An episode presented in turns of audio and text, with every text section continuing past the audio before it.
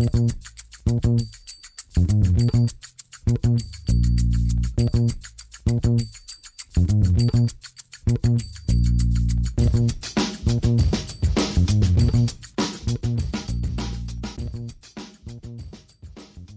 damit hallo und herzlich willkommen zu Football Rausch. Mein Name ist Tim Rausch und an meiner Seite ist wie immer Rahman Ruprel. Hallo Rahman. Hallo Tim. 17 Spieltage sind rum, Rahman und ich bin aufgeregter als ein Huhn im Alligatorgehege. Das war doch mal eine richtig geile, reguläre Spielzeit und jetzt kommt bald Playoff Football. Jetzt geht's, jetzt geht's jetzt richtig los. Äh, es war auf jeden Fall eine, bisher eine geile Saison und auch ähm, irgendwo muss man Respekt an die NFL äußern, dass sie es geschafft haben, das durchzuziehen. 256 Spiele, kein Spiel wurde abgesagt. Ist das natürlich schon so, dass ein paar Spiele ja nicht unter Wettbewerbsbedingungen stattgefunden haben, meiner Meinung nach. Aber nichtsdestotrotz äh, cool, dass man es geschafft hat. Auch am 17. Spieltag hat ein äh, Spiel nicht ganz unter Wettbewerbsbedingungen stattgefunden. Eagles. Ähm, reden wir gleich noch mehr drüber. Erstmal schön, dass ihr auch am 17. Spieltag wieder eingeschaltet habt. Ähm, vergesst nicht, uns zu folgen, weil es geht jetzt wirklich in die heiße Phase. Äh, wir haben noch ganz, ganz viel Content für euch vorbereitet. Äh, da könnt ihr euch auf jeden Fall auf viel gefasst machen jetzt in der Playoff-Zeit. Aber jetzt erstmal zum 17. Spieltag. Wir reden natürlich über die Teams, die es in die Playoffs geschafft haben. Wir reden auch über die Teams, die es nicht in die Playoffs geschafft haben und woran das gelegen hat. Worüber wir nicht reden, sind Spiele, die mal so gar nichts mit den Playoffs zu tun hat. Also sorry, Jets, Patriots-Fans, äh, Vikings, Detroit-Fans und äh, was haben wir hier noch so rumgeistern? Broncos, Raiders, äh, Chargers, Chiefs, das sind so Partien, müssen wir nicht also drüber reden die Chiefs haben es in die Playoffs geschafft, aber ähm, da ging es gestern ja um nichts mehr. Ja, genau. Ähm, müssen wir nicht drüber reden. Zu den Teams wird äh, spätestens dann in den Division Previews wieder was kommen, aber bestimmt auch vorher noch. Also keine Sorge. Dann lass uns aber anfangen, Rahman. Das Beste heben wir uns ja zum Schluss auf, äh, die NFC East. Ach, also, wirklich? Ja, oder willst du wollen wir direkt nee, äh, nee, lass, lass es Lass es bitte direkt machen, ich will es hinter mich bringen. Okay, wir, wir fangen an. Wir fangen erstmal. Wir fangen erstmal ganz äh, ruhig und ähm, sachlich in New York an bei den Giants, die gegen die Cowboys okay. mit 13 zu 9, äh, mit 23 zu 19 gewonnen haben. Ja, die Giants sind ganz gut ins Spiel gekommen, relativ schnell in Führung gegangen und auch ähm, deutlich in Führung gegangen. Also zur Halbzeit stand es dann 20 zu 9, weil Greg Swirler noch ein Field Goal gehauen hat aus 57 Yards. Aber die Giants waren besser im Spiel als die Cowboys. Die Cowboys kamen überhaupt nicht rein. Andy Dalton hatte, glaube ich, in der ersten Halbzeit unter 100 äh, Passing Yards. Es war im ersten Viertel, war es, glaube ich, irgendwie nur so zwei. Ich habe jetzt keine genaue Zahl, was dann in der ersten Halbzeit war, aber es war wirklich sehr, sehr wenig hatten dann aber eigentlich das gesamte Momentum auf ihrer Seite nach der, nach der Halbzeit, wirken wie das klar bessere Team. Die Giants haben nichts mehr hinbekommen, die Giants haben ganze drei Punkte gemacht ähm, in der zweiten Halbzeit. Aber zum Schluss war es dann eben so, dass, dass Andy Dalton es nicht hinbekommen hat, aus einem First and Goal sogar ähm, Touchdown zu machen. Dann gab es diese wilde Szene mit, mit Wayne Gallman, der das Spiel hätte entscheiden können mit einem First Down, das First Down macht, den Ball aber verliert, dann weiß keiner, wer hat den Ball. Er hatte ihn am Ende doch und äh, so haben die Giants gewonnen und hatten Hoffnung, dass sie in die Playoffs kommen.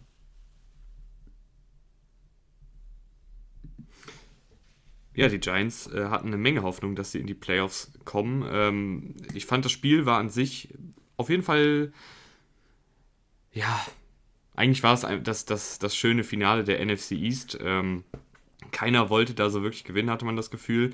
Aber ich finde, was die Giants sehr gut gemacht haben, war, dass sie wieder diese disziplinierte, relativ fehlerfreie Defensive gespielt haben, die vor allen Dingen über die, die dicken Jungs an der Line of Scrimmage Druck auf den Quarterback ausgeübt hat. Leonard Williams, wieder drei Sacks gehabt, war die ganze Zeit ein Faktor, egal ob es jetzt im Laufspiel war oder natürlich im Passspiel, aber auch, aber auch die anderen Jungs. Du merkst mittlerweile, dass, dass die Giants da viel äh, Kapital investiert haben und das zahlt sich so langsam aus. Ich bin, ich, ich hätte sie echt gerne in den Playoffs gesehen, das muss ich, das muss ich sagen. Also, ich weiß nicht, Washington kommen wir gleich noch zu. Ich weiß nicht, ob die mehr Chancen haben gegen die, gegen die Bucks als die Giants. Die Giants haben in der Regular Season gegen die Bucks gespielt. Das war ein sehr, sehr enges Spiel. Schwierig, schwierig äh, zu sagen. Ich hätte sie gerne in den Playoffs gesehen, weil sie für mich das haben wir schon ein paar Mal so gesagt, so das kompletteste Team sind. Die, die Washington haben, haben eine gute Defense, eine sehr gute Defense, aber Offense ist, ist schwierig. Die Giants haben eine gute Defense und eine bessere Offense als, als Washington, hatten ja auch das direkte Duell gewonnen, jeweils zwei Spiele. Wie auch immer, hat nicht gereicht. Und ähm, es, ist, es ist schade, es ist schade für die Giants, aber ich finde auch, dass die Giants-Fans sich nicht beschweren dürfen bei, bei den Eagles. Ähm, wenn du mit 6-10 eine Saison beendest, dann brauchst du dich nicht beschweren, dass du nicht in die Playoffs gekommen bist, weil dein Division-Konkurrent ja anders, andere Ideen hatte im Spiel, als zu gewinnen. Äh, ist natürlich, das ist eine andere Geschichte, da kommen wir wie gesagt gleich noch zu. Aber die Giants dürfen sich eigentlich nicht beschweren. Die Giants dürfen sich nicht beschweren, tun es natürlich trotzdem. Selbst die Spieler auf Twitter haben da, glaube ich, echt die, die Hände über dem Kopf zusammengeschlagen als Doug Peterson tatsächlich äh, im Spiel gegen das Washington Football Team Nate Sutfeld reingeworfen hat. Den Quarterback, ähm, der, ja, weiß ich nicht, was, was macht er da? Ja, äh, ich bin sprachlos. Also ich war wirklich gestern sprachlos. Wir haben sogar den exakt gleichen Tweet rausgehauen, ähm, falls ihr das bei uns auf der Timeline verfolgt habt. Ich habe es direkt nach dem Spiel gemacht, bin ins Bett. Tim nach dem Aufstehen, wo er sich wahrscheinlich das Spiel nochmal angeguckt hat. Äh, unfassbar, ohne Worte, was, was war der Gedankengang von, von Doug Peterson? Ähm, viele sagen ja, auch die Fanbase der Eagles, ja, ist doch gut, wir haben verloren, jetzt haben wir den sechsten Pick und nicht den neunten Pick. Okay, verstehe ich aus Fansicht, verstehe ich aus Ownership-Sicht und GM-Sicht, aber verstehe ich nicht aus Petersons Sicht, weil Peterson kann nicht so denken. Peterson muss an sich denken, an seinen Job und wenn nicht gerade von oben wirklich die klare Ansage kam, hey du, du kannst dir in diesem Spiel erlauben, was du willst, du sitzt äh, fest im Sattel, was so berichtet wurde, dass er, dass er sehr wahrscheinlich zurückkehrt. Du kannst ruhig das und das machen, damit wir den besseren Pick bekommen. Okay, das, das würde ich ja dann verstehen. Aber äh, Doug Peterson hat auch nach der Pressekonferenz noch, ja, sich getraut tatsächlich, und das muss man so formulieren, in die Kamera zu sagen, dass er gecoacht hat, um das Spiel zu gewinnen und dass es seine Entscheidung war. Dass es seine, allein seine Entscheidung war, dass er Sutfeld reingebracht hat. Sutfeld hätte sich die Snaps verdient. Sutfeld ist ja schon seit Jahren da. Das war, äh, Sutfeld ist in seinem vierten Jahr gewesen. Das, Sutfeld ist kein Rookie. Sutfeld ist kein Quarterback, wo du sagst, lass doch mal schauen, was der kann. Den haben wir noch nie gesehen. Den hast du schon oft genug in der Preseason gesehen. Du weißt, was du an Nate Sutfeld hast. Er ist ein Third Running, äh, sorry, Third Quarterback. Mehr ist er nicht. Und das hat er gestern gezeigt äh, 5 vor 12 ein Pick geworfen. Das, waren, das war mehr oder weniger ein Punt. Da hat er einfach ganz weit geworfen bei Dritter und 10. Ähm, was, was für mich noch erschreckender war, war, dass Sutfeld gefühlt selber nicht auf dem Platz sein wollte. Er sah total desisoliert, äh, schwieriges Wort, wie auch immer. Er sah einfach so aus, als ob er gar keine Lust hätte. Das, das war beim Fumble für mich so der Fall. Als der Snap kommt, der Snap war schlecht vom Center, das war jetzt nicht Sutfelds Schuld, aber er schmeißt sich gar nicht auf den Ball drauf. Er geht da so ein bisschen halbherzig hin, will den Ball stehend mal kurz in die Hand nehmen. Ist ja nicht so, dass da ein paar Defensive Liner sich auf dich stürzen, die ziemlich viel Talent alle haben. Wenn du, wenn du so nicht zum Ball gehen willst, dann hast du für mich keine Lust zu spielen. Dann hast du auch dem Platz nichts verloren. Und du brauchst nicht, also wenn du einen Quarterback evaluieren willst in diesem Spiel, dann Jalen Hurts, der kein gutes Spiel hatte, aber der seine Mannschaft im Spiel gehalten hat und der Spaß gemacht hat, trotzdem. Und äh, ich bin einfach echt fassungslos, was, was, was sich Peterson da erlaubt hat. Äh, aber du hast ja auch noch ein paar Takte zu sagen.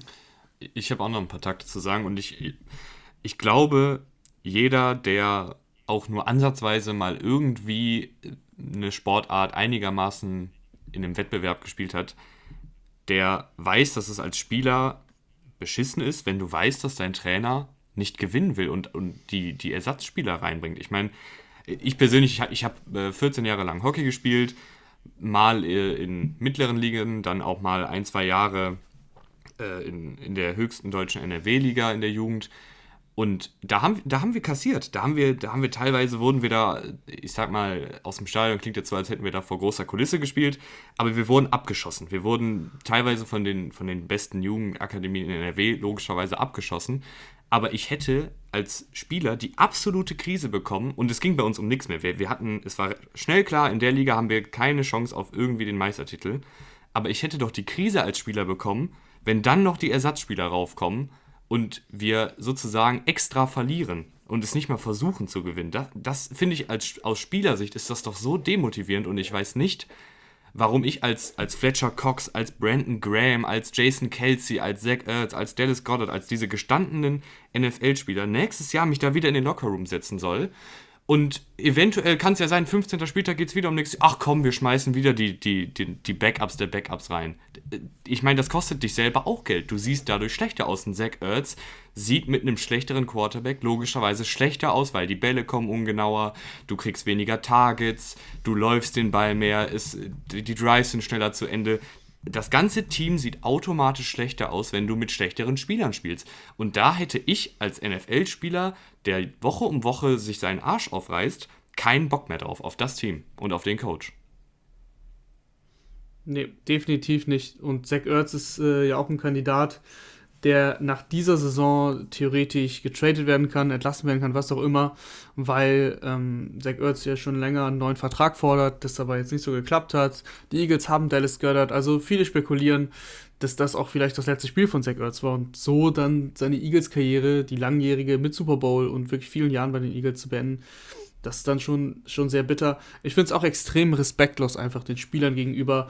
Wenn du die Offensive Line gesehen hast, wie die auf der Bank saß, nachdem Nate Sudfeld, Nate Sudfeld Sachen gemacht hat, wie frustriert die waren, wie fassungslos die auch waren, wie Jason Kelsey geguckt hat und jeder von uns, und ich, deswegen habe ich das gestern noch diesen Tweet rausgehauen, mit dem Video eingebettet, hat dieses Video noch vor Augen und falls man es vergessen hat, habe ich genau deswegen habe ich es hier nochmal rausgehauen, ähm, wie Jason Kelsey eben sagt, dass man jedes Spiel spielt, um zu gewinnen und das das Wichtigste ist. Das Team steht da Nummer eins und das ist nicht Basketball, wo du mit einem Pick, mit einem Draft-Pick deine Franchise, ähm, ja, wieder auf die Gewinnerstraße bringst. Da, da gehört mehr dazu als nur ein Pick. Und das Wichtigste ist immer die Mannschaft und das Wichtigste ist immer, dass du das Spiel gewinnen willst. Und das hat er vor ein paar Wochen gesagt. Und mit dem, mit diesen Worten im Hintergrund noch, im Hinterkopf, dann ihn zu sehen, war wirklich sehr bitter, auch für mich. Ich fand es auch einfach traurig, einfach traurig für ihn und für die, für die ganze Offensive Line, für, für alle Spieler eigentlich. Für Nate Sudfeld war es keine schöne Situation, das äh, bin ich mir auch ziemlich sicher, auch wenn ich äh, frustriert bin, dass Nate Sudfeld sich nicht auf den Fumble schmeißt. Für den war das alles auch nicht schön. Das willst du ja auch nicht. Ein Jalen Hurts sitzt auf der Bank ähm, und du kannst ihm von den Lippen lesen, ähm, dass, er, dass, er, dass er nicht zufrieden ist mit der Situation in die Kamera dann aber nach dem Spiel sagt, ja, ich bin ein Competitor, ich will das Spiel gewinnen, aber wenn der Coach entscheidet, dann entscheidet der Coach so, also sehr diplomatisch. Es hatte alles einen extrem faden Beigeschmack ähm, und wie gesagt, ich bleibe dabei, wenn Doug Peterson nicht eine klare Ansage von oben hatte, dann äh, wäre er für mich sofort raus als, als GM und ich jetzt als hier, als Rahman, als NFL-Fan, ähm, bin durch mit Doug Peterson. Ich habe letzte Woche das gleiche gesagt mit Wayne Haskins, dann ist er zwei Stunden später entlassen worden. Das, damit hatte ich gar nicht gerechnet. Ähm, heute ist Black Monday. Heute werden ein paar Coaches entlassen. Adam Gase ist zum Beispiel entlassen worden. Und ich hoffe, dass Doug Peterson auch heute entlassen wird. Und wenn nicht, dann will ich mit diesen Eagles nichts mehr zu tun haben, weil das geht gar nicht, was gestern passiert ist. So, Eagles-Bashing ist vorbei. Lass uns noch kurz äh, ein paar. Äh, das ist nicht mal wirklich Eagles-Bashing, das ist, das ist Doug Peterson-Bashing. Ja, ich, ich fand ja Doug Peterson schon, ich war ja schon kein Fan von Doug Peterson, als es noch uncool war, kein Fan von Doug Peterson zu sein. Ich gebe zu, ähm, dass ich ein ähm, Riesenfan von Doug Peterson war, aber was er dieses Jahr gemacht hat, unfassbar. Und gestern war die Krönung. Gestern war die Krönung und jetzt geht es äh, auf der anderen Seite für das Washington Football Team in die Playoffs. Also wir sprechen hier vom Washington Playoff Team mit grandiosen sieben Siegen. Ähm, ja, äh, was, was siehst du da? Wie, wie siehst du das Team generell? Wie hast du das Team gegen die Eagles gesehen? Schwierig, schwierig. Alex Smith, du, du siehst, dass er angeschlagen ist, überhaupt keine Mobilität. Ähm, wirkt schon ein bisschen wie, wie Eli Manning in seinen, in seinen letzten Tagen. Also, sobald da Druck kommt, er kommt halt nicht aus der Pocket raus und dann, dann fällt er um, leider wie eine Statue. Das ist traurig mit anzuschauen, weil Alex Smith eigentlich immer ein sehr mobiler Quarterback war. Äh, die Verletzungen spielen dann natürlich eine Rolle und dass jetzt die, die Wade immer noch schmerzt, das siehst du.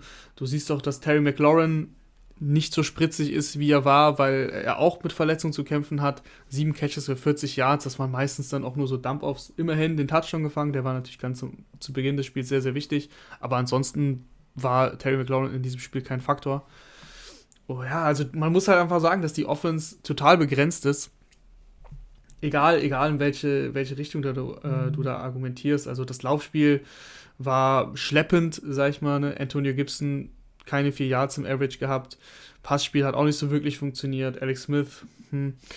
Ich glaube, dass, dass Washington, die spielen ja jetzt gegen die Bucks, das wissen wir ja schon.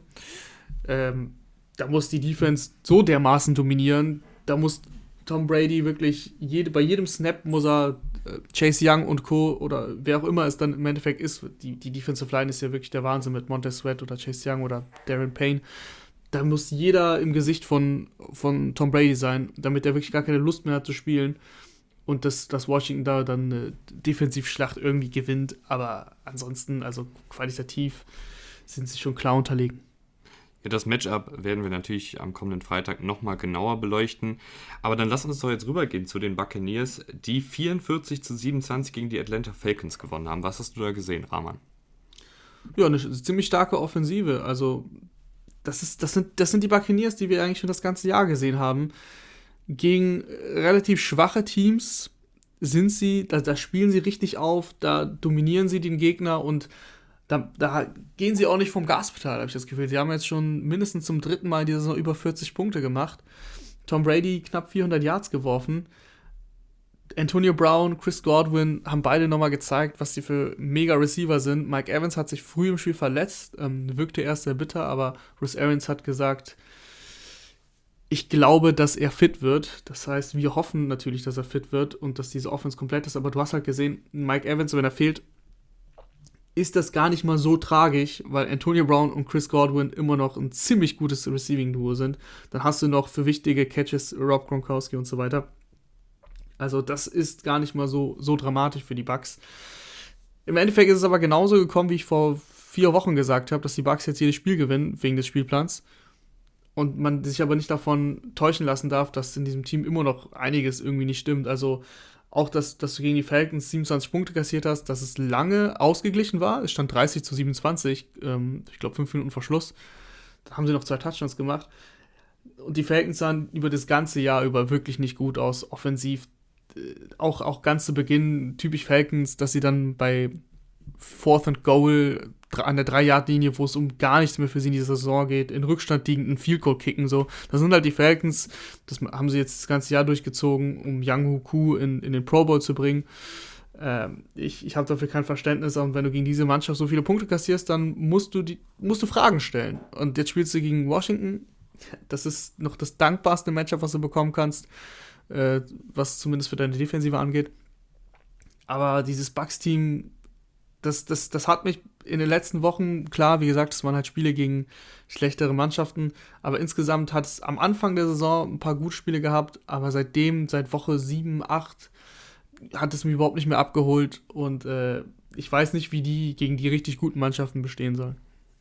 Das ist ja noch Zukunftsmusik. Trotzdem muss man sagen, bei all der Kritik für Brady, jetzt stehen am Ende der Saison doch aus wie auch immer er das dann immer hinbiegt mit 43, 4633 Yards, 40 Touchdowns zu 12 Interceptions, dazu relativ wenig gesackt worden, was natürlich auch ähm, an der O-Line liegt, aber auch daran, dass er den Ball schnell los wird. Tom Brady, wo, wo ordnest du den momentan ein?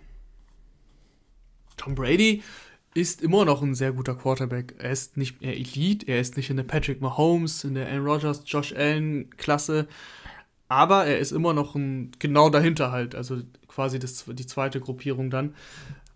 Tom Brady kann auch immer noch den Super Bowl gewinnen. Also ich bin davon überzeugt, dass die Tampa Bay Buccaneers an sich so prinzipiell auf jeden Fall auch weit kommen können. Aber ich weiß auch nicht, aber wenn ich mir die Spieler angucke, da, da habe ich einfach Fragezeichen, ob es dann, dann das Coaching ist mit Bruce Arians, ob es dann ähm, eben diese Entscheidungen sind, ob du bei Fourth and One dann, dann doch das Field Goal kickst oder, oder dafür gehst oder, oder puntest oder wie auch immer.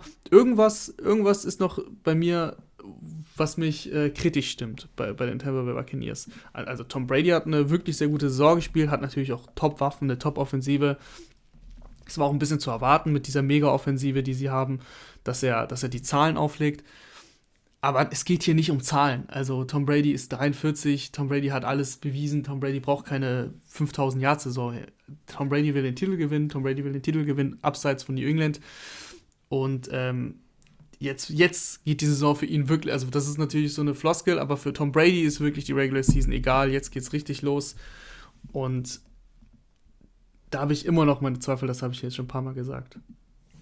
Aber da kommen wir dann natürlich Matchup für Matchup nochmal genauer drauf zu sprechen. Ähm, dann lass uns doch jetzt rübergehen zu den Cleveland Browns, die das erste Mal seit 2002 in die Playoffs eingezogen sind mit einem knappen 24 zu 22 Sieg gegen das äh, ja, halbe A-Team, halbe B-Team der Pittsburgh Steelers. Die Browns haben fast alles dafür getan, um es doch nicht zu schaffen und in klassischer Browns-Manier zu scheitern. Im Endeffekt hat es gereicht. Und ehrlich gesagt, da braucht man gar nicht viel zu analysieren. Dieses Spiel kannst du direkt in die Tonne kloppen, weil die spielen jetzt genau wieder gegeneinander in, in den Playoffs. Und die Steelers werden halt anders aussehen. Mason Rudolph wird nicht mehr spielen. Äh, Big Ben wird zurückkehren. In der Defense hast du halt einige Spieler, unter anderem natürlich TJ Watt, Hayward und so weiter, die halt zurückkehren. Deswegen, dieses Spiel braucht man gar nicht großartig zu analysieren. Hauptsache, du hast es irgendwie gewonnen. Die Browns ich, ich muss sagen, ein Kicker ist irgendwo dann schon wichtig. Also auch wenn du sagst, es ist nur ein Kicker, aber er ist halt wichtig in gewissen Spielsituationen. Und wenn du mit, was war es, 17, nee, 24 zu 16, genau, 24 16 führst und an der 35 Yard Linie des Gegners bist und ein 53 Yard Goal mögliches hast, dann ist es doch ganz nett, wenn, wenn du das deinem Kicker zumindest zutraust. Weil die Browns haben das Parky nicht zugetraut und sind dann dafür gegangen bei vier Minuten im Spiel mit einem Field Goal hast du ein Two-Possession-Game, dann ist das Spiel wahrscheinlich durch. So sind sie dafür gegangen, haben es nicht geschafft. Und plötzlich waren die Steelers wieder im Spiel. Und ich meine, die Steelers haben einen Touchdown gemacht und waren eine Two-Point-Conversion davon entfernt, das Spiel in die Overtime zu schicken. Und was dann da los gewesen wäre bei den Browns, äh, das können wir uns alle vorstellen. Deswegen ist es doch ganz nett, einen Kicker zu haben. Viel, viel mehr kann ich aus diesem Spiel tatsächlich nicht ziehen, weil, wie gesagt, das, ist, das war ja ein Spiel von einer A-Mannschaft, für die es um alles ging, gegen eine halbe B-Mannschaft, die nicht, sich nicht verletzen wollte. Ja, äh, und ähnlich einseitig, obwohl, nee, das Browns-Steelers-Spiel war ja nicht einseitig, äh, aber auch da, wie gesagt, kommenden Freitag, äh, merkt euch das schon mal, schaltet da auf jeden Fall ein, ähm, wenn wir über jede Playoff-Partie sprechen. Dazu gibt es dann übrigens auch noch ein Power-Ranking, also wir werden jedes Team, äh, was es in die Playoffs geschafft haben, ähm, sortieren nach Stärke. Aber wir bleiben in der AFC North äh, und gehen rüber zu den Baltimore Ravens, die mit 38 zu 3 gegen die Cincinnati Bengals aber mal sowas von die Playoffs klar gemacht haben. Und ich glaube, es gibt kein Team, was äh, schlechten Teams so sehr den Hintern versohlt wie Baltimore. Ja, das war, das war mit Ansage, dieses 38 zu 3. Ähm, die, die Ravens bleiben, zwei, sie sind jetzt 42 zu 0, wenn sie mit 10 Punkten oder mehr favorisiert in ein Spiel gehen, haben die beste Point Differential der Saison gehabt, weil sie eben schlechten Teams dann richtig auf den, auf den Popo geben. Äh, muss man auch ehrlich gesagt nicht viel zu sagen, nur dass J.K. Dobbins ähm, der klare Running Back One mittlerweile ist bei den, bei den Ravens. Ist er eigentlich 12, schon 12,3 Yards pro Lauf, Rahman. ist er eigentlich schon seit ein paar Wochen. Äh, der Gastbass kriegt eigentlich genauso viele Touches, auch gestern 12 zu 13 Touches. Aber du musst jetzt, jetzt sind wir in den Playoffs. Ich hoffe, dass es jetzt wirklich eine Verteilung wird äh, mit 75, 25 oder 70, 30 Prozent der Rushes, ähm, die jetzt nicht an Lamar Jackson gehen, logischerweise. Also quasi Running Back Rushes. Mark Ingram wurde gestern auch wieder eingesetzt nach ein paar Wochen, ähm, der neunmal gelaufen ist für 39 Yards. Aber Mark Ingram, beim besten Willen, ähm, der Mark Ingram muss inactive sein während, der, während der Playoffs, wenn es um wirklich was geht. Gestern ging es ja eigentlich um was und das ist irgendwie dann noch so bitter für, für die Bengals, dass sie so also dass sie so wenig Chancen hatten, dass du selbst Mark Ingram dann neun, neun Rushes gibst, nur damit du ihn quasi so bei Laune hältst, dass er, dass er nicht ähm, auf der Bank sitzt und sich denkt, oh, was mache ich eigentlich noch hier? Ansonsten, äh, Jackie Dobbins 160 Yards, du hattest halt diesen mega, mega Run für 72 Yards. Äh, die Rams allgemein haben, haben, die, haben die Bengals ja an Grund und Boden gelaufen. Also wirklich 404 Rushing Yards. Ich habe, glaube ich, eben noch gelesen, dass der Rekord in einem NFL-Spiel an Rushing Yards bei 434 oder sowas liegt von den Lions 1993 30. irgendwie ja, das, sowas. Das, also das, war in der Zeit, da war der Vorwärtspass noch umstritten. Ne? Ja, da war der Vorwärtspass noch umstritten. Da haben die Analytics noch gesagt, das äh, established the run. Ähm, das sagen die Analytics heute nicht mehr, aber bei den, bei den Ravens schon, weil ich habe auch gestern gelesen, fand ich auch sehr witzig.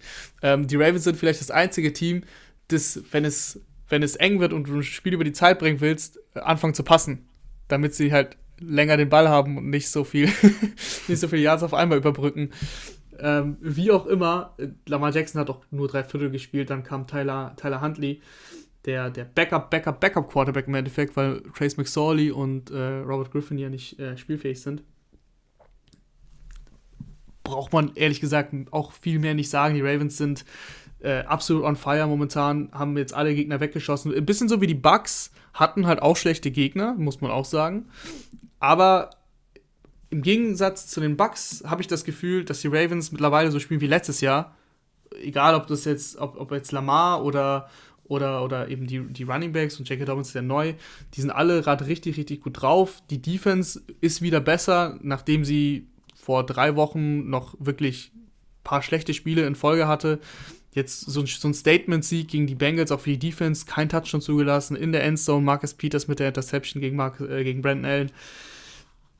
Das ist so, jetzt geht's los und jetzt sind sie alle richtig heiß und jetzt geht's gegen die Titans, ausgerechnet gegen die Titans, über die wir gleich noch reden werden äh, gegen Derrick Henry, wo sie letztes Jahr richtig, richtig eine Packung bekommen haben. Und äh, da bin ich wirklich gespannt. Da bin ich wirklich gespannt, was sie jetzt für ein Gesicht zeigen und wie sie auf diese Niederlage antworten. Sie haben es ja schon in dieser Saison gesehen, da haben sie auch bitter verloren und da war Henry auch richtig gut. Wie stoppen sie Henry? Ich freue mich schon auf Freitag. Rahman ist heiß wie Frittenfett auf äh, wie heiß wie Frittenfett auf Freitag. So geht der Satz. Ähm, aber wir müssen natürlich vorher hier noch die Folge zu Ende bringen, auf jeden Fall. Und sind auch noch nicht, noch lange nicht durch. Äh, es geht jetzt rüber nach Buffalo zu den Bills, die 56 zu 26 gegen die Dolphins verlieren. Und den Dolphins, ja, äh, nicht nur in die Suppe spucken, sondern, ja, einfach, weiß ich nicht, die, die Suppe wegnehmen. Keine Ahnung, was da die Steigerung ist, aber ihr wisst, was ich meine. Ja, Josh Allen, Josh Allen hat die erste Halbzeit gespielt und da hat er, er hatte eine Interception dabei im ersten Viertel. Das war auch ein starker Pick, muss man sagen. Aber Josh Allen hat 224 Passing Yards im ersten, äh, in der ersten Halbzeit. Äh, und ist danach dann für Matt Barkley auf die Bank gegangen. Hätte Josh Allen nicht in dieser Zwischenphase in der Saison, so zwischen Woche, weiß ich gar nicht, so fünf bis acht oder so ungefähr, nicht so einen kleinen Hänger gehabt, dann wäre für mich der klare MVP. Also wie der in den letzten Wochen spielt, ist brutal. Wie die Buffalo Bills in den letzten Wochen spielen, ist wirklich brutal. Und selbst mit einem Backup-Quarterback legen die einfach mal 56 Punkte auf. 56 Punkte gegen ähm, mit die beste Defense der Liga. Kann ja, kann ja über verschiedene Statistiken diskutieren, wo jetzt die Dolphins besser sind als die Steelers oder umgekehrt. Oder die Rams. Aber die Dolphins sind eine Top 3 Defense dieses Jahr gewesen in jedem Spiel mindestens ein Takeaway. Das haben sie auch gestern gehabt. Sabian Howard wird sehr wahrscheinlich Defensive Player of the Year. Ähm, zehn Interceptions, das ist äh, ein brutaler Wert. Aber die Bills, das, das interessiert die überhaupt nicht. Die Bills sind so dermaßen heiß. Momentan ordne ich die Bills wirklich, das habe ich ja letzte Woche schon gesagt, als heißeste Mannschaft der Liga ein. Und äh, vor allem diese, diese Offensive, also das ist, das ist ja gefährlicher als, als, als, als Kansas City Chiefs und, und das traut man sich ja fast gar nicht zu sagen.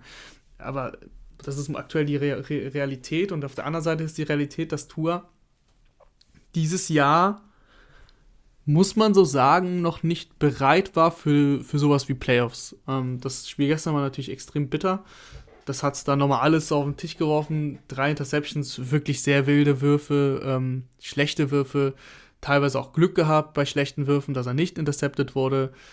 Du hattest nie das Gefühl, dass das Tour dir jetzt die Chance gibt, dieses Spiel zu gewinnen. Selbst am Anfang, wo sie das erste Viertel noch mit 3 zu 0 geführt haben.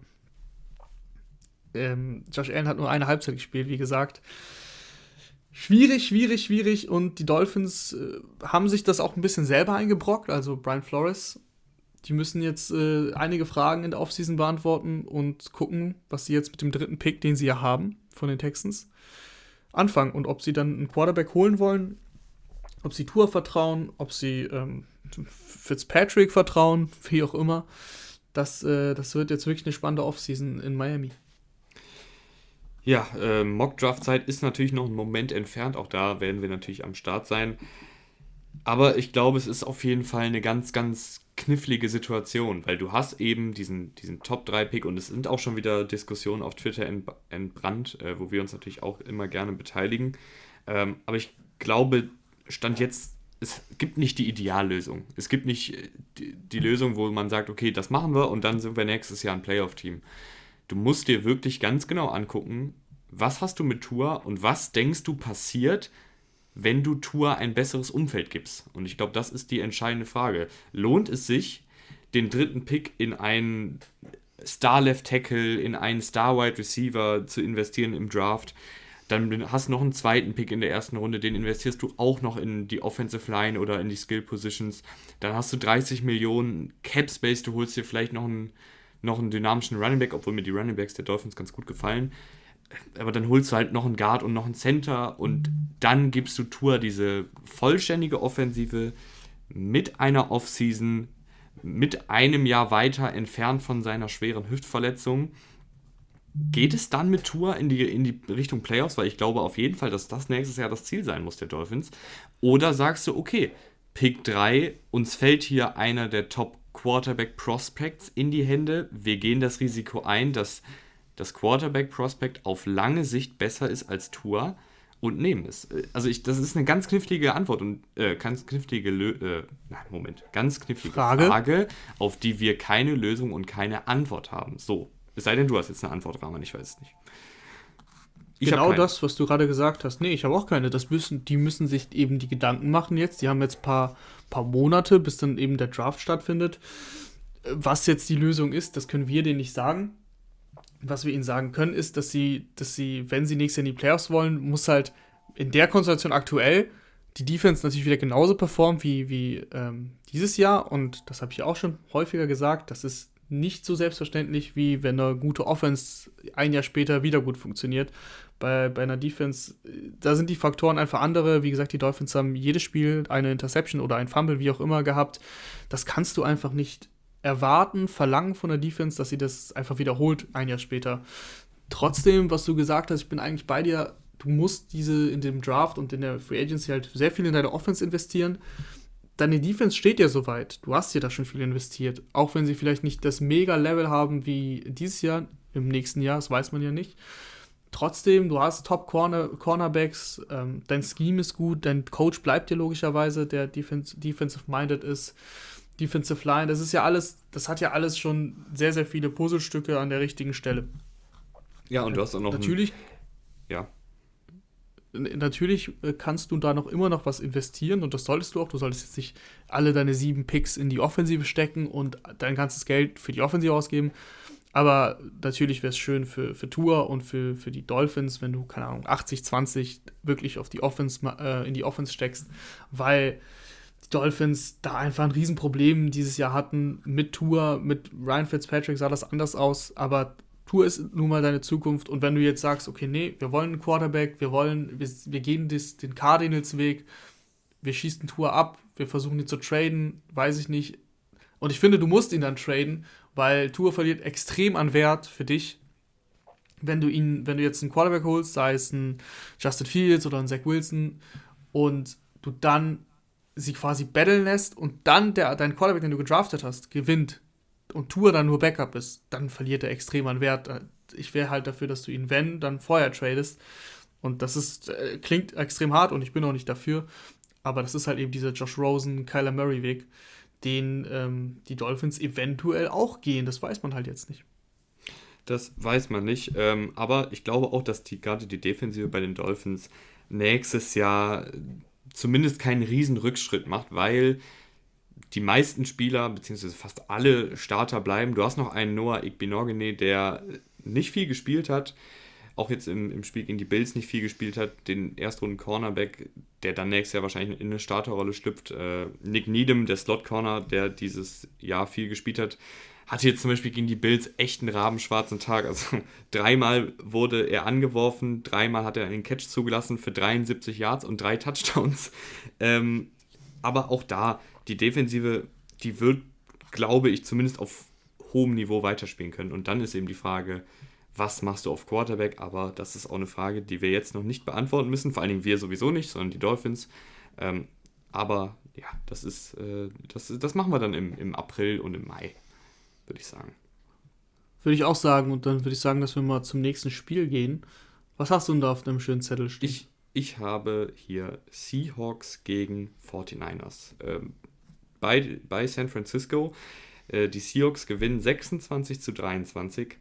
Aber Rahman, dieses Team überzeugt mich nicht und ich hätte nie gedacht, dass ich das mal sage, aber die Defensive ist konstant, die Offensive gefällt mir nicht bei den Seahawks. Nee, überhaupt nicht. Also die 26 Punkte täuschen da auch. Ähm, sie hatten sechs Punkte nach, nach drei Vierteln. Dann hast du dadurch, dass die 49ers den Ball ähm, verloren haben, wo sie unbedingt scoren mussten, doch einen Touchdown geschenkt bekommen und so weiter und so fort. Diese Offense läuft seit Wochen nicht rund. Russell Wilson spielt besser als average, aber mehr auch nicht seit Wochen. Das klingt komisch, das so zu formulieren, aber es ist halt so. Russell Wilson kann ja natürlich immer in einem Play was geben, aber die Konstanz äh, fehlt komplett. Selbst ein, selbst ein DK Metcalf funktioniert in den letzten Wochen nicht mehr so wie am Anfang der Saison, wo er extrem gehypt wurde, was natürlich in Kombination mit Russell Wilson auch berechtigt war. Ähm, aber jetzt gestern war es das Tyler Lockett-Spiel, aber Tyler Lockett hat auch diese Saison jetzt mal wieder, jetzt hat er 12 Catches, 90 Yards, aber davor die Wochen war es auch sehr, sehr schwach, was Tyler Lockett gezeigt hat. Also es ist alles sehr inkonstant. Mal hat der eine ein gutes Spiel und dann taucht der andere komplett ab. Das, das Run-Game ist so lala, nicht mehr, nicht weniger schwierig, schwierig, die Seahawks. Das, das, ist, das ist ein bisschen so wie, ähm, so wie bei den Bucks, dass beide mit einem sehr guten Rekord jetzt dastehen und in die Playoffs kommen, aber so richtig überzeugen tun sie halt nicht.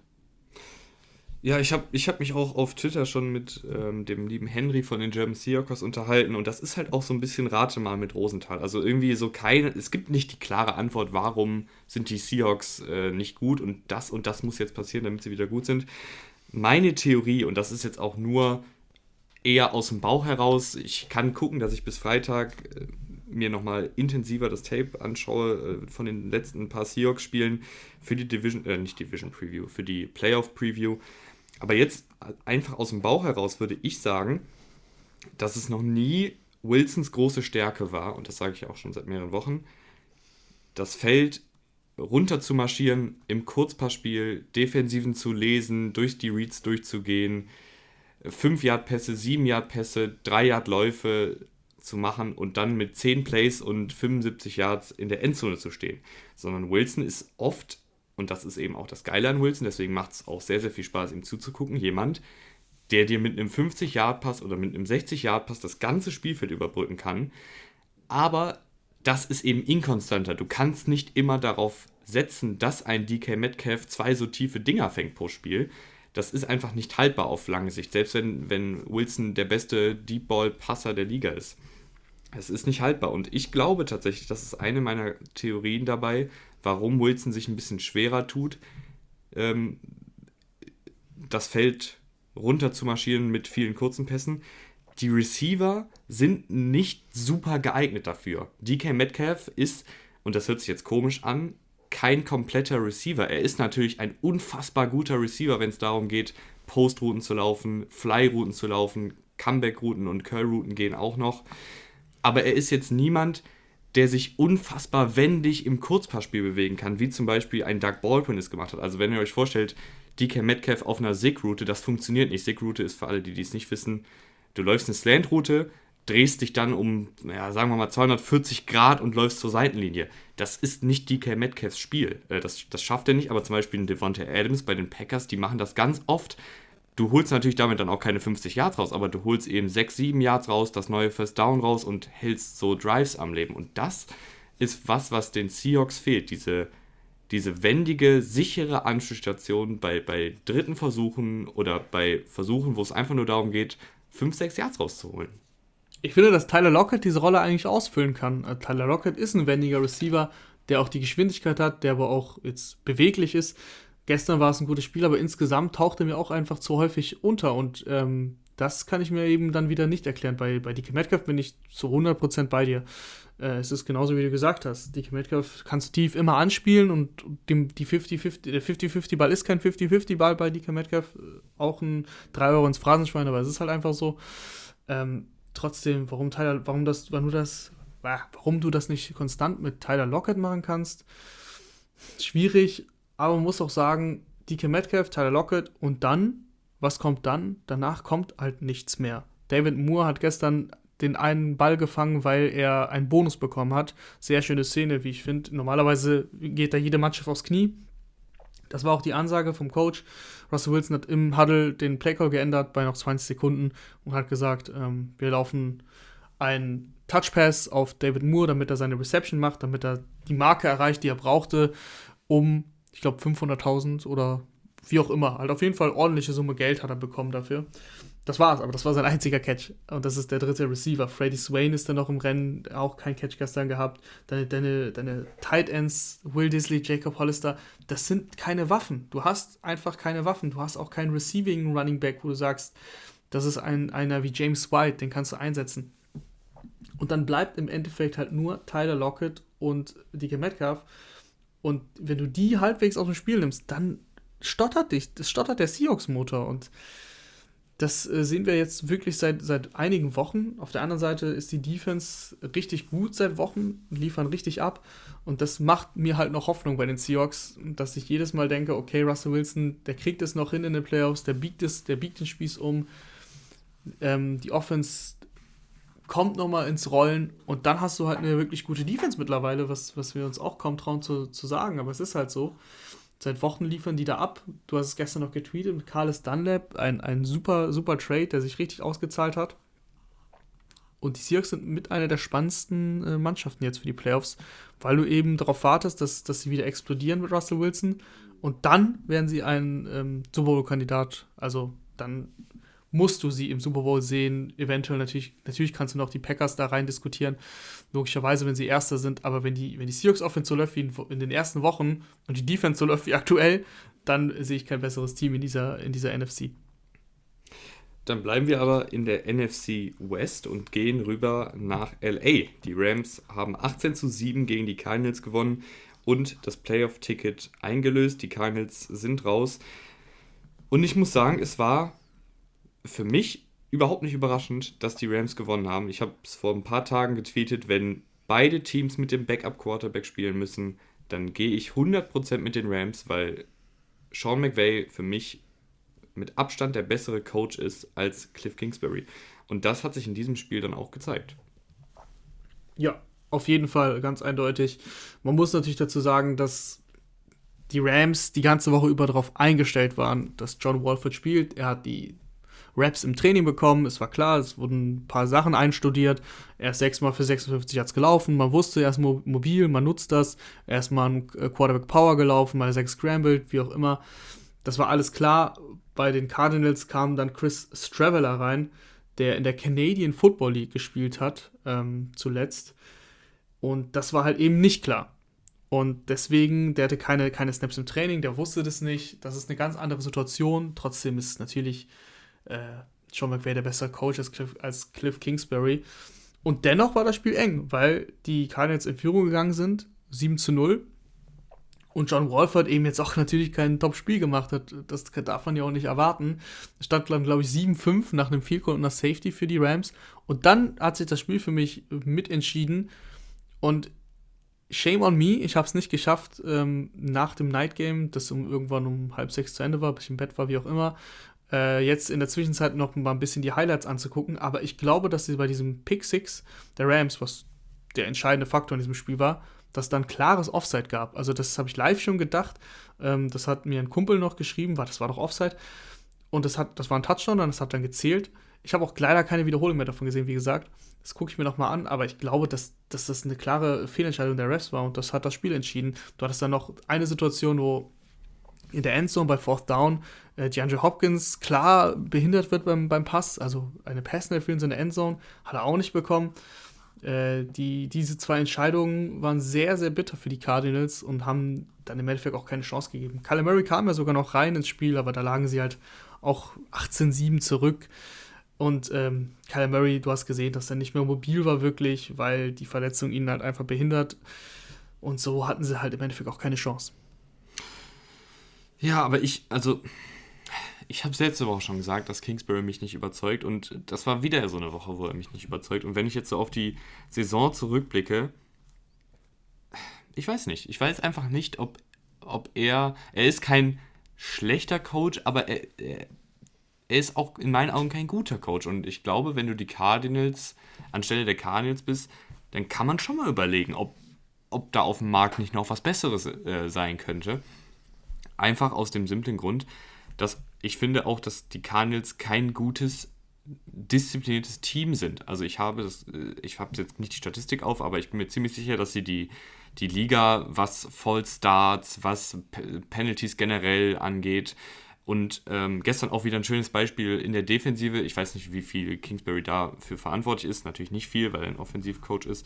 Aber auch da mussten sie einmal einen Timeout nehmen, weil einfach ein Receiver der Rams komplett offen war auf einer Seite. Da war niemand weit und breit, äh, kein Cornerback zu sehen. Und ich finde, das spricht einfach nicht für ein Team, wenn du in Woche 17, wenn es um die Playoffs geht, immer noch nicht wirklich diszipliniert bist. Ähm, was, weil Penalties sind auch, ist auch eine Sache, die, die, die gute Teams erlauben sich einfach nicht so viele Penalties. Und ich finde, das kann man auch immer wieder teilweise auf den Coach zurückführen. Aber vielleicht bin ich da auch jetzt einfach zu streng mit Kingsbury. Vielleicht braucht er einfach noch nee, ein warte Jahr. ganz kurz. Hast du, das, hast du das wirklich nicht nachgeguckt?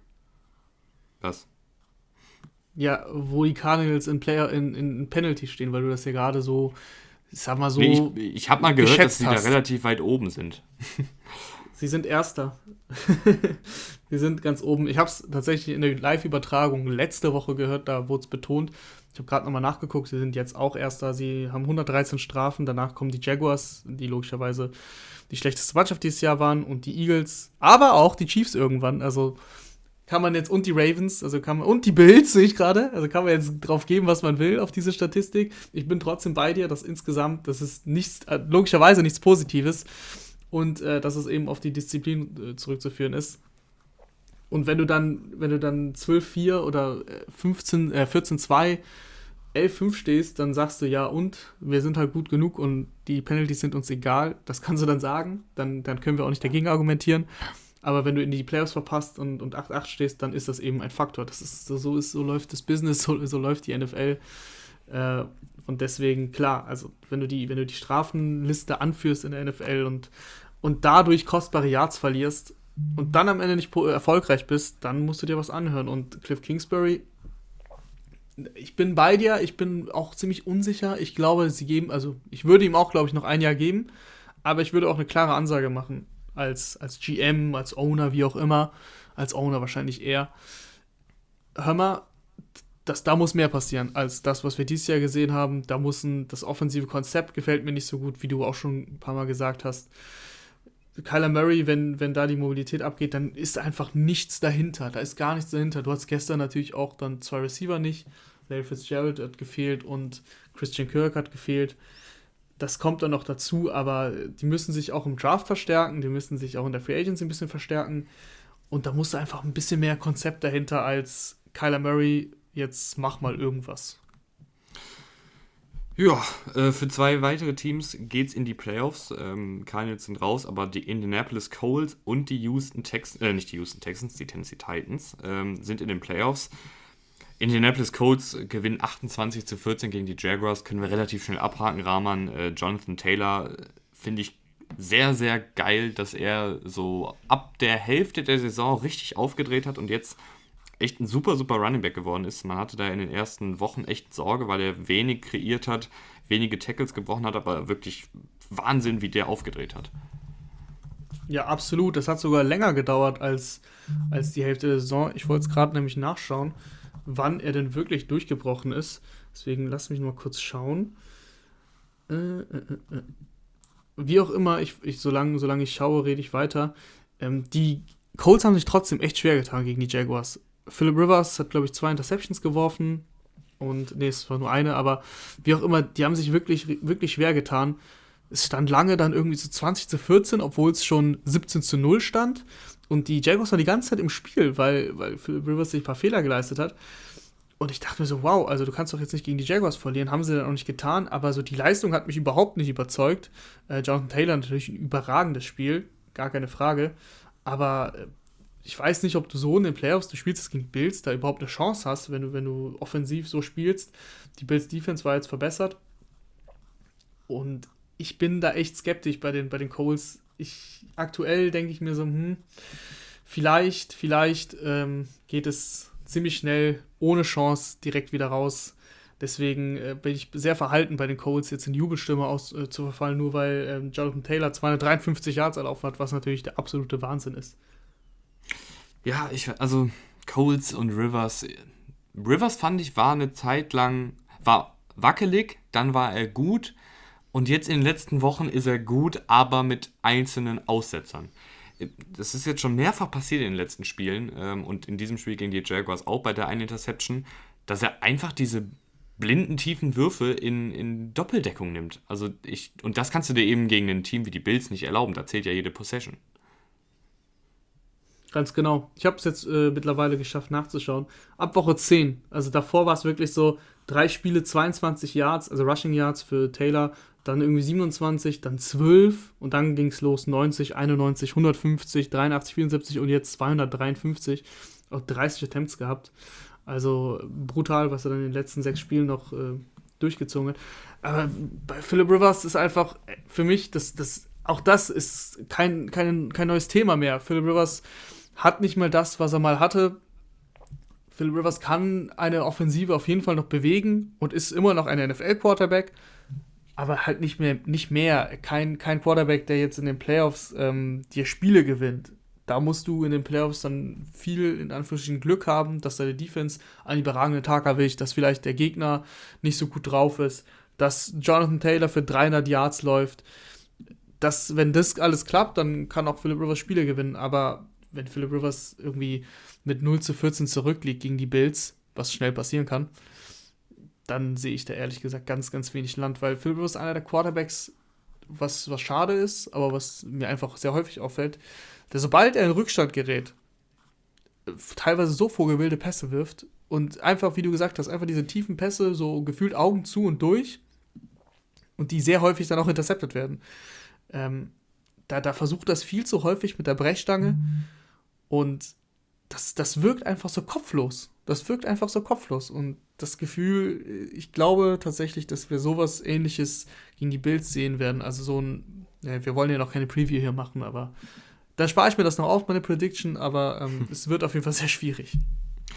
Dann kommen wir von einem Laufkönig in Jonathan Taylor zum absoluten Laufkönig, zu Derek, der menschgewordenen äh, Dampframme Henry diese Saison 378 Laufversuche, 2027 erlaufene Yards, 17 Touchdowns, knapp 4 Yards pro Lauf after Contact, also auf eigene Faust, 75 ausgewichene Tackles, also hat 75 Mal einen Gegenspieler aussteigen lassen, pro Lauf 1,1 Yards mehr als die zu erwartenden Yards. Das ist eine neue Statistik, die berechnet, wie viel Yards holt der Running Back beim Zeitpunkt der Ballübergabe auf, raus. Äh, da wird dann geguckt, okay, wo ist das, wie ist das Blocking, wie steht die Defensive und dann wird er irgendwie, keine Ahnung, fragt mich nicht, ich bin kein Matheprofessor, äh, es wird halt errechnet, okay, der holt jetzt hier normalerweise fünf Yards raus, aber Henry holt dann eben durchschnittlich immer ein Jahr mehr raus, als diese Statistik vermuten lässt, beziehungsweise diese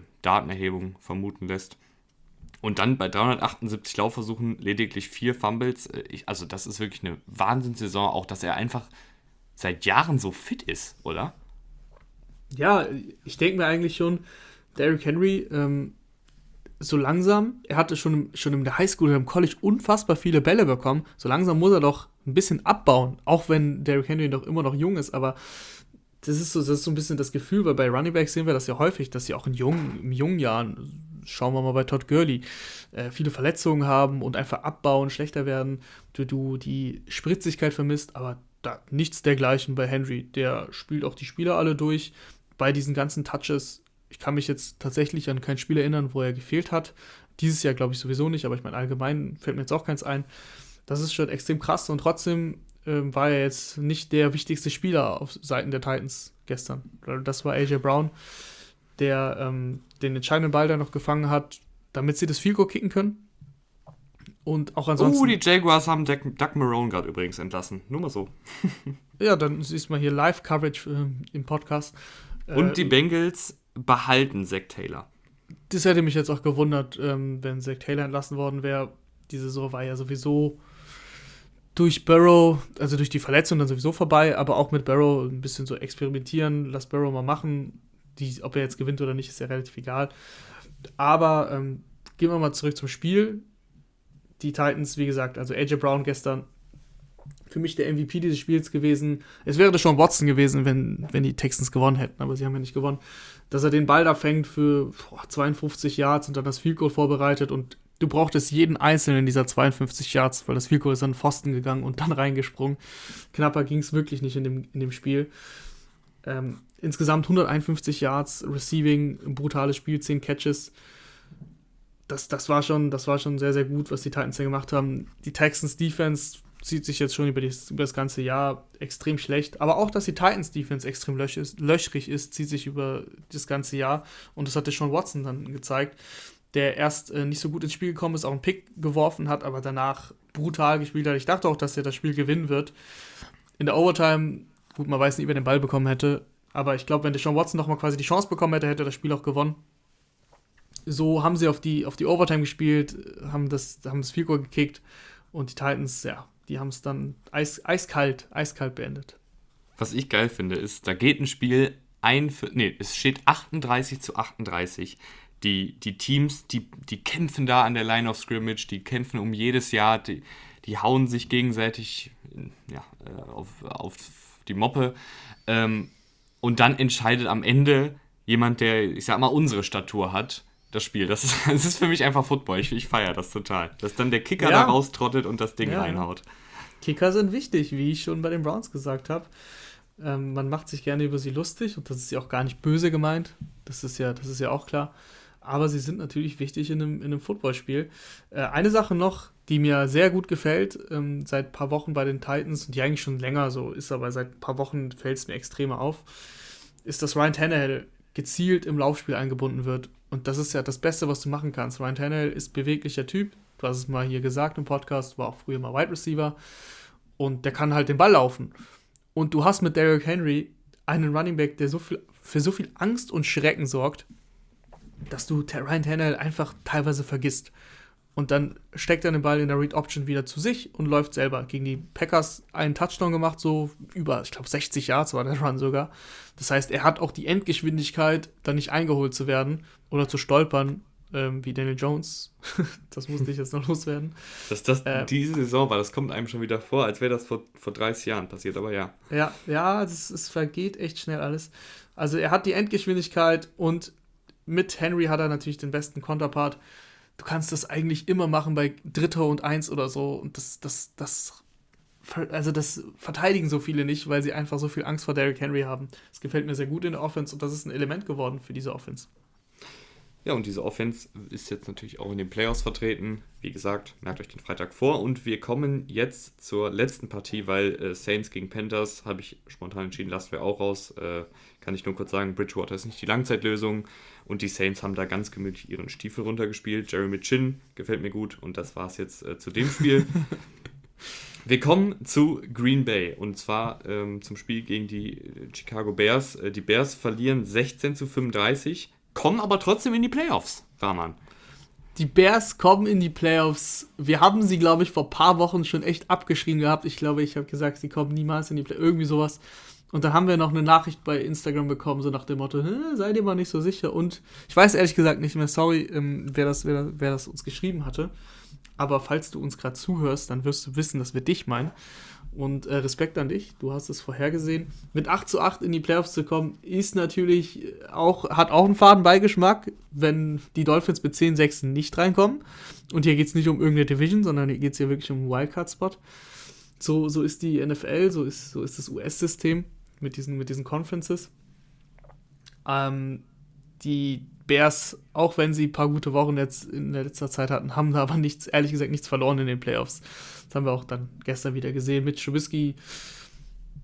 Ich sag mal so, äh, Matt Nagy hat ja alles dafür getan, dass Mitch Trubisky irgendwie gut aussieht, besser aussieht, besser spielt, aber Mitch Trubisky lässt den inneren Mitch trotzdem immer wieder raushängen und er ist dann so bitter für dein eigenes Team, ähm, dass, dass, es dir in dass du dir selber in den Fuß schießt. Und so, so wird es nichts in Zukunft mit Mitch Trubisky bei den, bei den, bei den Bears, glaube ich. Man darf jetzt auch nicht komplett alles in Grund und Boden reden, weil sie sind in den Playoffs. Wir werden sie nochmal sehen gegen die Saints, was ein brutales Matchup logischerweise ist ähm, in, in New Orleans. Warten wir es ab. Die Packers, Aaron Rodgers hat sein MVP-Case vollendet. Ähm, wieder ein überragendes Spiel. Müs müsste eigentlich nicht 240 Yards und 4 Touchdowns haben, sondern 300 Yards und 5 Touchdowns. Äh, Marcus Wallace Scantling hat den inneren Marcus Wallace Scantling ausgepackt. Ich weiß, ich wiederhole mich, aber äh, einen Drop gehabt, einen extrem bitteren Drop. Und das, das zieht sich auch durch die Saison, auch wenn Max Wallace Scantling zwei Catches für 87 einen Touchdown hat, aber diese Drop-Problematik bei den langen Bällen wirklich schon häufig gesehen und gestern wiederholt. Ja, da muss man aber auch sagen, Rogers, bei aller Liebe für Rogers, er hatte auch zwei, dreimal echt Glück, dass keine Interception äh, dabei rumgekommen ist. Aber generell einfach ein Wahnsinnsjahr. Ähm, werden wir dann wahrscheinlich irgendwann nochmal, wenn wir die Saison so zwischen Super Bowl und Pro Bowl, obwohl der natürlich auch nur virtuell stattfindet, Revue passieren lassen, werden wir natürlich nochmal äh, Rogers abfeiern. Aber generell einfach da müssen wir, Da müssen wir übrigens, müssen wir, müssen wir Icke noch einladen. Ja, können wir machen. Für, für die Folge müssen wir Icke einladen und ähm, ich weiß, dass Icke ab und zu hier sogar hier reinhört. Falls du das gerade hörst, Icke, ist natürlich immer eingeladen. Aber das hat er sich verdient, weil, falls jemand nicht weiß, er hat Aaron Rodgers vorhergesehen als MVP dieses Jahr, wo wir alle noch, oder vor allem ich, der Stirn gerunzelt haben. ähm, ja, und er hatte, also es ist noch nicht durch, ne? Wir wissen es noch nicht, aber er hatte sehr wahrscheinlich recht. Unsere MVP-Stimme hatte er, auch wenn wir keine haben.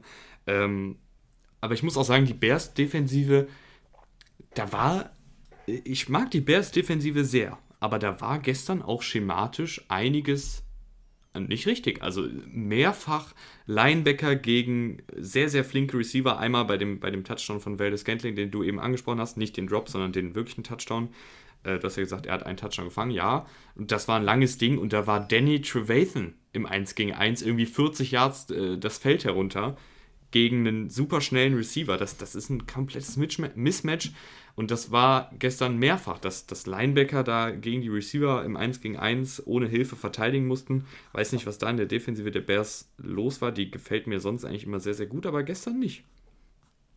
Ja, aber musste sagen, dass seit Wochen eigentlich bei der Bears Defense es nicht so richtig stimmt in der Secondary. Also auch das, auch das Laufspiel finde ich. Gestern war es gestern gut, also das Laufspiel haben sie echt gut verteidigt, nur 79 Rushing Yards der Packers, aber auch da gab es schon öfter ein paar Lücken, aber auch in der Secondary jetzt zuletzt.